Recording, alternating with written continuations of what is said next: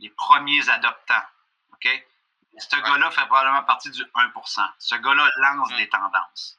OK? Donc, c'est pas parce qu'il en parlait pendant 4-5 ans, on était encore dans les early adapters parce que même les Américains, tu regardes les gros joueurs, faisaient pas ce que Gary faisait. Maintenant, tu vois des gens qui étaient très léchés comme Brendan Bouchard faire des Facebook Live dans sa maison, dans sa cuisine, euh, faire plus de. Donc, tu es créateur de contenu ou tu désires créer du contenu? Tu veux créer un impact et obtenir une voix influente dans ton champ d'expertise?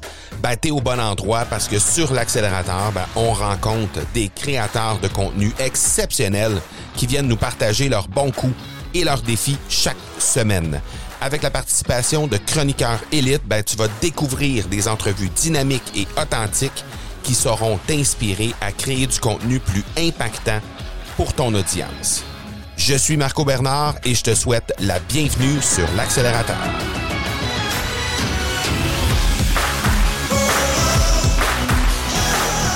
Au dernier épisode, je t'ai parlé d'expérience immersive pour tes clients. Je t'ai parlé qu'en 2022, on devait, pour faire la différence auprès de nos prospects, auprès de nos clients, de leur faire vivre des expériences.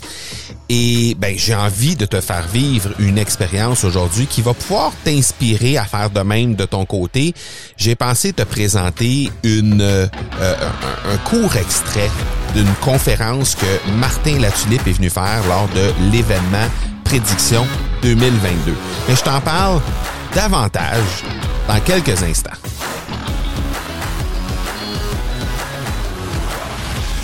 Martin Latulippe a-t-il vraiment besoin de présentation? Ben écoute, je te le présente quand même, c'est l'homme à la tête de l'Académie Zéro Limite. C'est quoi ça l'Académie Zéro Limite? Ben c'est simplement euh, une entreprise qui aide les gens à se lancer ou à démarquer leur entreprise, évidemment avec éthique et bienveillance. En 2022, mais aussi dans euh, les autres années. Évidemment, de mon côté, hein, je suis dans l'écosystème de l'Académie Zéro Limite depuis l'année, euh, en fait, présenté à l'écosystème de l'Académie Zéro Limite en 2017, mais présent dans cet écosystème depuis l'année suivante, c'est-à-dire en 2018. Et maintenant, ben, en fait, je suis à ma deuxième année au sein du cercle d'excellence VIP de Martin, dans lequel euh, sont réunis environ une soixantaine d'entrepreneurs hors de partout dans la francophonie mondiale, à peu près 50% au, euh, en Europe, à peu près 50% au euh, Québec. Et euh, donc, on est là pour s'entraider entre nous. Évidemment, c'est un, un, genre de mastermind, on va dire ça comme ça. Et ben Martin, c'est aussi quelqu'un qui est un ami personnel parce qu'on a joué au hockey un contre l'autre, au hockey sur glace un contre l'autre. On a déjà fait aussi quelques entraînements ensemble ici et là. Donc, on a cette, on habitait la même région en fait hein, lorsqu'on était un peu plus jeune dans l'adolescence. Et donc, on se connaît quand même depuis un certain temps. Et c'est devenu un ami au fil du temps. C'est un mentor et, définitivement pour euh, tout ce qui est euh, l'entrepreneuriat web. Définitivement, Martin Latulippe est un incontournable dans la francophonie mondiale. Et euh, ben, je l'ai reçu. Hein, je t'ai parlé au dernier épisode. Je t'ai parlé de prédiction 2022, cette, cet événement que j'avais créé au tout début de l'année 2022. Et je l'avais reçu à ce moment-là parce que, bon, évidemment, c'est un incontournable de l'entrepreneuriat web. Donc, inévitablement, je devais avoir Martin pour venir nous parler de ce qu'il pensait que ça allait être la création de contenu pour l'année 2022. Euh, et donc, il est venu nous faire euh, une conférence, évidemment. Et cette conférence-là, ben, aujourd'hui, je te présente euh, un extrait. Hein. Je te présente une vingtaine de minutes de ce qu'a été cette euh, conférence avec Martin Latulippe. Incidemment, je te laisserai pas euh, pantois comme ça euh, pour euh, découvrir le reste de la conférence. Je vais simplement dire déjà d'avance, tu peux te présenter aux prédictions 2022.ca baroblique Martin. Donc, c'est prédictions au pluriel 2022 .ca baroblique Martin. À cet endroit-là, ben, tu vas avoir accès à l'intégrale de la conférence que Martin va nous livrer en partie. Donc, ce que je te présente aujourd'hui, c'est un extrait de ce qui, à mon avis, est ce qui est de mieux dans cette euh, conférence-là. Mais si tu veux avoir accès à l'entrevue au complet, la, conférence complète, ben, tu peux euh, te rendre aux prédictions au pluriel euh, 2022 .ca baroblique Martin tout simplement et tu y as accès gratuitement. Donc ça c'est mon cadeau pour aujourd'hui, mais j'ai bien bien hâte de te présenter déjà cette euh, super conférence, en tout cas l'extrait de la conférence aujourd'hui parce que je suis convaincu que ça va t'amener, euh, je dirais, des lumières un peu différentes de comment tu peux te démarquer aujourd'hui en 2022, comment tu peux faire que ton entreprise va continuer de se démarquer avec éthique et bienveillance? En 2022. Donc, je te laisse tout de suite à l'entrevue avec Martin, à cette conférence avec Martin. Et euh, ben, dans les notes d'épisode, évidemment, tu vas trouver l'endroit où tu peux aller, prédiction2022.ca baroblique Martin pour aller télécharger, euh, avoir accès plutôt à la conférence euh, intégrale de ce que Martin nous a livré. Et nous, ben, on se reparle la semaine prochaine. La semaine prochaine, je te réserve la surprise. Je pense que tu vas apprécier également le contenu de notre épisode. Voilà, on se parle la semaine prochaine. Ciao, ciao. Je pense que la plus grosse, selon moi, que l'on a vue, c'est de la, la, création de contenu avant le COVID, il y avait beaucoup d'informations. Donc, on partageait de l'information, euh, on pouvait voir des, des, des, deux clés, des trois clés, des six clés, les erreurs à faire, tout ça, c'était fantastique. OK? Maintenant, on a bougé l'aiguille de l'information à l'expérimentation. Donc, avant COVID, ce que je veux dire, c'est qu'on avait déjà vu la mise en place de des défis, mais là, on était vraiment dans des adaptations très, très, très euh, innovantes. Donc, les premiers innovateurs avaient sauté un peu là-dessus, mais c'était vraiment les rares ou les grands leaders euh, au niveau mondial. Mais là, maintenant, on pouvait pas se retrouver devant un écran à longueur de journée, Zoom, Teams ou peu importe, à consommer de l'information traditionnelle. Donc là, on a eu un point de bascule énorme dans l'expérimentation. Donc là, on a vu l'explosion des défis, on a vu l'explosion de des, On a changé de salle plutôt que d'être en webinaire, on était dans Zoom. Pourquoi? Parce que malgré la digitalisation, ben, un humain étant ce qu'il est, il a besoin de connexion. Il y avait besoin mm. d'engagement, il y avait besoin d'échanger. Alors, cette façon-là de faire le web a changé évidemment euh, la façon de créer du contenu. Donc, on peut encore créer de l'information, partager de l'information, mais à mon sens, euh, on vit maintenant dans un océan d'informations que je me plais souvent à dire à mes clients, mais dans une pauvreté de contexte.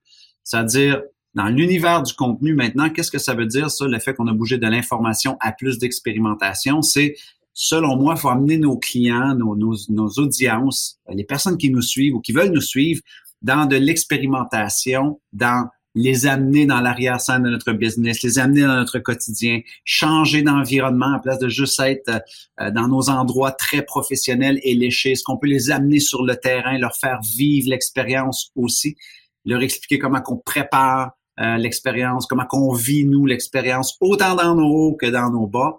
Donc, toute forme d'expérimentation est, selon moi, très, euh, très gagnant, très winner. Et par la suite, ben, est-ce que vous avez du contexte? Est-ce que vous êtes capable d'amener une certaine forme de contextualisation qui est cette pièce d'information-là, OK? Elle doit être déposée dans un contexte. Parce que sans contexte, elle se noie dans un océan d'informations. Parce que souvent, on va entendre sur le web, Marco, depuis COVID, c'est dire, oui, mais il y en a tellement. Oui, mais comment qu'on fait pour se démarquer? Parce que tout le monde en fait. Tout le monde fait encore du partage d'informations. Mais les leaders qui vont gagner ou qui ont vraiment gagné pendant la pandémie, qui vont gagner encore en 2022, ben, ce sont des gens qui sont capables de déposer un contexte. C'est-à-dire de dire, voici cette information-là, qu'est-ce qu'elle veut dire dans son contexte? Donc, pensez à votre client quel est le contexte dans lequel évolue votre client? Vous avez une boutique en ligne, que vous travaillez en intelligence émotionnelle, en marketing. Quand vous déposez une pièce de contenu, ben, pourquoi est-ce qu'aujourd'hui, ce que vous dites comme information est important selon l'évolution de euh, votre marché? Euh, pourquoi c'est important dans l'économie d'aujourd'hui? Pourquoi est-ce que il fonctionnait il y a 12 mois ou 24 mois ne fonctionne plus nécessairement aujourd'hui. Euh, Qu'est-ce qui s'en vient? Ce sont tous des éléments avec lesquels on peut habiller notre contenu, que moi j'appelle de la contextualisation. Il y a différentes façons de faire ça. Je pense qu'on en avait déjà parlé dans un de dans un des, des, des, des, des, euh, des webinaires que l'on avait fait ensemble dans le groupe auquel on appartient. Donc ça, ça a été une grande, grande tendance. évidemment, l'autre tendance qui, est, euh, qui a accéléré, c'est tout ce qui est inspiration a laissé la place à la documentation encore plus, ce qui est rien de nouveau parce que Gary Vee, entre autres, nous en parle depuis des années, documenting. À place de penser à quelle citation positive que je pourrais faire aujourd'hui, euh, quelle, euh, euh, quelle pause que je peux faire pour inspirer les gens.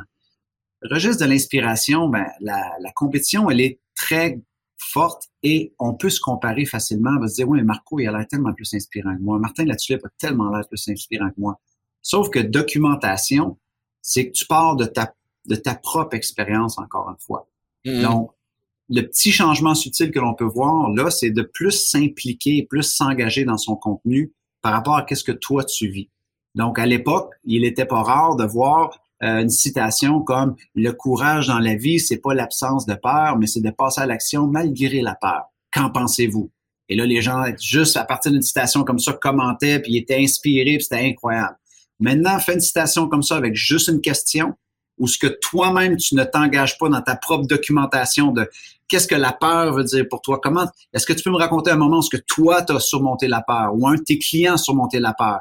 Engage-moi à quelque chose de documenté, de réel, de real, de, de vrai. Et là, je vois que tu as, you got meat in the game. Je vois que tu es engagé toi aussi là-dedans, que tu as une vraie histoire avec le contenu. Là, je vais m'engager. Donc, moins d'inspiration, plus de documentation, c'est justement, c'est quoi? Faut, faut s'impliquer dans son contenu maintenant parce qu'à l'époque, avec une simple petite citation, on pouvait inspirer les gens, mais cette place-là à l'inspiration, oui, il y a beaucoup de gens qui le font, mais peu de gens décide d'amener les gens dans leur univers et de dire, je vais te montrer comment moi j'ai vécu ça ou comment euh, comment moi euh, je perçois le truc. De faire un petit partage souvent qui peut être autant dans l'humilité, la vulnérabilité, euh, l'authenticité, à, faire une confession, ce que toi aussi ça a été difficile. Donc les gens ont besoin de extrêmement d'authenticité maintenant. La COVID a accéléré ça fois fois 100 000, ok? et là par la suite, ben là on a un contenu qui est plus engageant. Et ça, faut, faut, faut, peut-être que les gens écoutent et disent, oui, Martin, c'est, c'est subtil. Est-ce que ça fait vraiment une différence? Écoutez, on a des humoristes, on a des annonceurs de télévision, on a des grandes célébrités qui ont fait des Facebook Live dans leur cuisine, qui ont mm. fait des Facebook Live dans leur salon. OK? Ellen DeGeneres a animé son émission en direct de son salon. OK? Euh, Conan O'Brien. Donc, ces gens-là ont, permis l'authenticité fois mille. Ben, nous autres, si on arrive que avec nos pièces de contenu léchées, marketing, il faut que ça soit Très célébral. On n'est plus dans le game. Vous êtes en train de faire du marketing télévisuel que vous essayez de rentrer dans les médias sociaux parce que vous êtes dans l'ancien paradigme de dire, hey, regarde eux autres, ça, c'est tellement mal fait. Il est dans sa cuisine, il est même pas peigné. Euh, euh, il a l'air imbécile. Moi, je vais arriver avec mon gros budget marketing, mes gros vidéos professionnelles et je vais mettre ça dans les médias sociaux, je vais me démarquer. Non, c'est pas ça qui fonctionne. C'est le vrai qui fonctionne, c'est l'authenticité qui fonctionne. Et merci la vie. Le COVID a tout accéléré ça parce que ça coûte quand même. Ben, c'est un peu ce que j'entends en fait, ce que tu ce que ce que ce que j'entends que tu me dis, c'est que euh, ben, en francophonie, c'est reconnu, puis on entend ça partout. On, est toujours comme un petit peu en arrière, à la traîne de ce qui se passe en anglais. Hein? Bon, certains diront deux ans, d'autres vont aller jusqu'à sept, des fois dix ans. On entend plein de plein de nombre d'années qu'on est en arrière, mais dans les faits, c'est ce que tu me dis là. Tu sais, tu me parles de documentation, tu me parles de story, tu me parles d'expérimentation, puis tu m'as nommé Gary Vaynerchuk. Mm-hmm. Gary Vaynerchuk fait ça déjà depuis 5-6 ans. Il était comme trois, quatre ans avant la COVID, il était déjà là-dedans, puis il disait déjà aux gens à plein de faire ça. Donc, est-ce que ce que j'entends, c'est que la pandémie a fait en sorte que les francophones ont inévitablement dû se mettre à la page ou vont devoir se mettre à la page là si jamais c'est pas fait encore pour les gens qui sont là parce que sinon il n'y arrivera pas? Vont devoir. Parce que la réalité, c'est que euh, Gary Vee, comme dans bien des choses qu'il fait, si vous connaissez la courbe d'adoption des innovations, on parle du 6% comme étant les, les, les, les, premiers adoptants. OK? Ce gars-là fait probablement partie du 1% Ce gars-là lance mm. des tendances.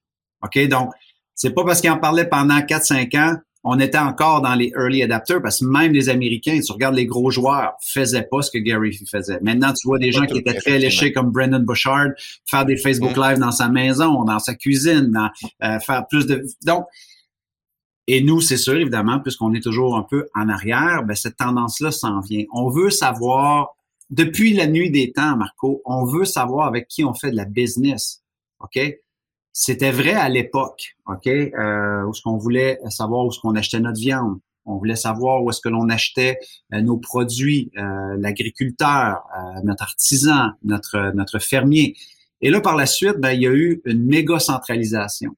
OK? Où ce qu'on s'est mm. dit, on va tout centraliser les pouvoirs, on va centraliser l'économie, on va centraliser les points d'achat. Et ça a été une grande économie pendant des années et des années. Maintenant, avec ce qui est en train de se passer avec la venue du Web 3.0, mais aussi avec la pandémie, une chose que ça a changé, c'est qu'on est en train de bouger le spectrum du centralisation à la décentralisation du web. Et ça, c'est une bonne nouvelle pour les créateurs de contenu. Pourquoi? Parce que je pense qu'on va retourner à cette mentalité-là de, de quartier ou de village de à l'époque où le web s'en va déjà vers une décentralisation, mais maintenant, pour le créateur de contenu qui a une boutique en ligne, qui a un podcast, euh, qui vend des produits ou des services, c'est une très bonne nouvelle aussi. Pourquoi? Parce qu'on va vouloir connaître c'est qui qui est derrière ça. Ça, c'est hmm. une très forte tendance. OK?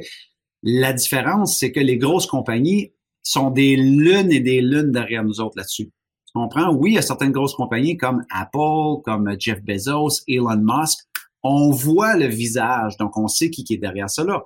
Regardez, est-ce que ces compagnies-là sont connues? Absolument. Maintenant, ramenons ça à une échelle de commerçants qui vendent des, des, sacoches dans sa région, des produits, du rouge à lèvres, de la formation. L'avantage de se mettre de l'avant et d'être un créateur de contenu, justement, c'est que les gens, on s'en va vers une décentralisation où est-ce que je veux connaître avec qui je vais faire affaire dans mes services et dans mes produits. Et l'économie s'en va beaucoup dans cette direction-là, un retour un peu à ce besoin-là de connecter, de savoir avec qui on fait affaire. Donc, euh, ça, c'est une très bonne nouvelle, mais encore très, très, très, très peu d'organisations font cela.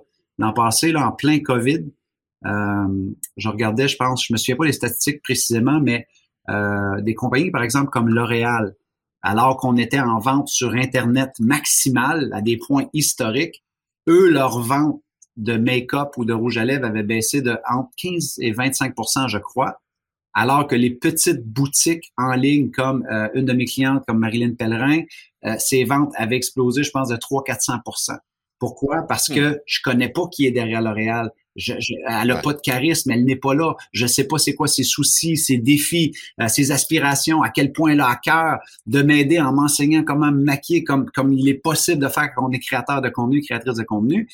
Alors, je connecte plus avec qui? Je connecte plus avec le créateur de contenu. Ouais. Moi, quand tu me parles de contexte, l'image qui me venait en tête, puis tu sais, tu disais, hey, ça fait, fait plusieurs, quand même plusieurs années qu'on fait ça, mais dans les faits, on le fait, on l'a pas transitionné vers le web. Moi, l'image qui m'est venue en tête quand tu parlais de ça, c'est le perron d'église dans les années 40. Tu sais, je veux dire, quand tu t'arrivais pas avec, avec ton, ton quartier de jambon sur le parce que tu étais bouché, tu n'arrivais pas avec le quartier de jambon sur le perron de l'église. Tu arrivais sur le perron de l'église pour jaser avec tout le monde, pour apprendre à découvrir les gens. Puis il y avait le contexte, il y avait l'expérimentation, il y avait le, vraiment la, le, le, côté euh, le côté euh, relationnel qui était là sur le perron de l'église, qui après naît à la personne à aller dans ton, ta boucherie pour acheter le quartier de jambon. Mais tu faisais pas la transaction directe sur le perron de l'église. Moi, je pense, le perron de l'église, je le vois comme le web. Tu sais, dans le fond, en bout de ligne, c'est un peu ça. On veut développer ces relations-là. Maintenant, faut prendre l'aspect contexte puis amener ça sur le web. 100%. Ça? 100%. Donc, euh, tu sais, puis encore une fois, euh, c'est que les gens n'ont pas fait le shift encore. Donc là, c'est sûr que nous, on l'a fait et les gens qui assistent à, ton événement comprennent probablement le web, mais je peux vous garantir que le dentiste de ma région ou le physiothérapeute de ma région dit, il voit le web encore comme une perte de temps. Il voit le web encore de créer du contenu comme, ben voyons donc, comme vraiment mes clients sont pas là, moi, c'est pas ça il, manque complètement le bateau. J'ai raconté cette histoire-là, mais elle est encore pertinente. Que moi, quand le COVID, euh, quand la COVID a été annoncée, je crois en mai ou en avril, ok, je m'étais blessé au genou. Et je savais vraiment pas quoi faire, parce que j'étais en train de m'entraîner pour euh, une compétition de Ironman. Et euh, un de mes amis dit, ben, appelle un tel, euh, il fait il fait des appels virtuels, tu sais, euh, il est en train de pivoter, c'était le gros mot populaire à l'époque. Et finalement, j'embarque sur l'appel et la première chose qu'il fait, c'est qu'il s'excuse qu'on soit en train de le faire en ligne. Et euh, mais j'espère que je vais pouvoir t'aider. Mais encore une fois, je m'excuse. Hein. Habituellement, je suis dans mon cabinet, mais je m'excuse. Hein. Vraiment qu'on soit comme ça. J'espère. Mais je m'excuse. Finalement, 10, 10 excuses plus tard, il finit par me poser une série de questions, comme qu'il aurait fait en cabinet. Euh, quand tu plies ton genou, est-ce que tu as mal ici, est-ce que tu as mal là? Et là, il sort un, logiciel où est-ce que je vois un squelette. En fait, pareil comme quand on va, et des fois, il va bouger le squelette avant nous. Et là, il dit, est-ce que c'est là que tu as mal? Euh, non. Est-ce que c'est là? Oui. Plus là, là. Et il isole les couleurs autour du genou. Puis il dit, est-ce que c'est vraiment là? Puis il dit là, maintenant, lève-toi et fais ça. Est-ce que t'as. Pareil comme quand il est au cabinet, moi je suis comme oui. Moi, je, regarde le logiciel, je suis comme ça. Là, il dit, puis je m'excuse, hein, c'est un nouveau logiciel, je sais pas. Il s'excuse encore. et là, au final, il dit, je t'envoie ton plan de réhabilitation. Il dit, d'après moi, dans deux semaines, tu devrais pas avoir de, de tension. Et qu'il dit encore une fois, je m'excuse, la prochaine fois, tu pourras venir au cabinet. C'est pas pour pointer du doigt cette personne-là, OK? La réalité, c'est que lui, il a tellement hâte que retourner en cabinet parce qu'il est pas, il, voit pas du tout qu'un client comme moi, Marco, parce que moi, aller en cabinet, ça, c'est une perte de temps. J'ai pas le temps, je travaille, je suis un entrepreneur, je voyage, j'ai des enfants, j'ai une famille. Moi, si j'ai mal, par contre, je vais être capable d'appeler, sauter sur un appel, là ton 100 dollars, ciao. J'en ai rien à cirer d'aller là.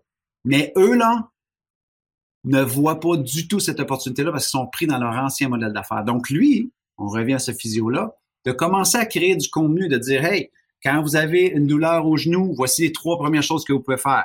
Salut, mon nom c'est Jean, physio de telle place. Donne un conseil. Il donne du conseil, donne du contexte. Comment préparer son, son sa saison si on a un coureur? Comment, comment gérer si on a des courbatures, si on a de l'arthrite? Lui, il se met à populer sa région de contenu. Ben, il peut croire son entreprise autant qu'il veut. Il peut et recevoir des gens en cabinet quand ça va revenir à la normale. Et il peut mm. se bâtir une équipe de physiothérapeutes qui, 24 heures sur 24, 7 jours sur 7, pourraient prendre des appels pour lui, dans le confort de leur foyer, et donner des plans de réhabilitation à des gens qui en ont besoin. Donc, mon dentiste, c'est la même chose. Tu comprends le fait qu'il donne pas de conseils, mais si tu es la face de la personne qui donne le conseil gratuitement et que tu m'aides gratuitement avec un petit souci, un problème ou une question que je me pose, depuis la nuit des temps, le phénomène de la réciprocité, ça fonctionne comme un champ. OK? Je vais revenir à ton exemple du jambon. Euh, c'est vrai sur le, perron de l'église, mais c'est vrai en relation. C'est rare que mm. euh, dès la première fois que tu rencontres euh, ton âme sœur ou ton amour, que tu vas sortir des trucs peut-être pour essayer de demande de mariage. demande de mariage, tu vas avoir l'air d'un un peu extrémiste. OK? Donc, qu'est-ce qu'on va faire? On va apporter des fleurs, on va se présenter sur notre meilleur jour, en pleine authenticité, et éventuellement, on en arrive à la conclusion de quelque chose. Mais le contenu, c'est de, de, populer, en fait, le web de ces gestes gentils-là, bienveillants, pour aider ton client, ta cliente ou ton futur prospect à prendre une décision. Est-ce que certains d'entre eux vont aller chez le compétiteur? Absolument, c'est bien correct. Mais une grande majorité aussi vont venir chez vous, vont appeler chez vous. Pourquoi? Parce qu'ils ont une réciprocité envers toi. Avant même qu'il y ait eu une transaction, j'ai l'impression qu'il y avait eu une relation. Tu m'as aidé. Et ça, c'est du marketing qu'on appelle empathique, compassionnel, ou ce que et, les gens ne comprennent pas cela encore aujourd'hui. Donc, toutes les gens qui me disent, moi, eh ben, on envoie partout à Star, c'est tannant, c'est OK. C'est que vous avez même pas compris qu'on est encore au balbutiement de cette économie-là, de cette façon de faire là, du marketing, qui, selon moi, en tout cas, est beaucoup plus euh, humaine et beaucoup plus relationnelle que de mettre des publicités dans les journaux ou dans la radio ou dans les mhm. vieux trucs où ce que c'est même difficile de mesurer la qualité de, de ton action publicitaire. Ouais. Je veux qu'on approfondisse encore un peu l'aspect du contexte parce que j'ai beaucoup de clients qui, qui euh, quand ils arrivent dans l'académie du podcast, disent Hey, moi, je veux lancer mon podcast et tout ça. Puis là, je regarde leur plan de premier épisode. Ils font leur plan. OK, mais voici mes, mes huit premiers épisodes, voici ce que je vais faire. Puis dans à peu près tous les cas, c'est trois astuces pour, cinq erreurs de, puis quatre façons de, puis c'est presque tout du contenu comme ça. Puis c'est normal parce que le réflexe qu'on a, c'est de vouloir étaler, tu sais, tantôt tu disais euh, le dentiste, le, le, physiothérapeute qui va donner des conseils et tout ça. Donc, on veut étaler notre savoir parce qu'on pense que c'est ça qui va convaincre les gens. Alors que là, tu viens de me dire qu'il y a le contexte qui rentre en ligne de compte qui est vraiment important. Bon, évidemment, chez nous, on va, on va montrer aux gens comment faire ça dans, dans, un cadre de podcast et tout ça, mais, mais, mais concrètement, ça veut pas dire que les gens qui écoutent ici là, vont tous vouloir faire du podcast. Il y en a peut-être qui veulent faire de la vidéo, il y en a peut-être qui veulent faire du blogging, il y en a peut-être qui font des lives sur Facebook, etc.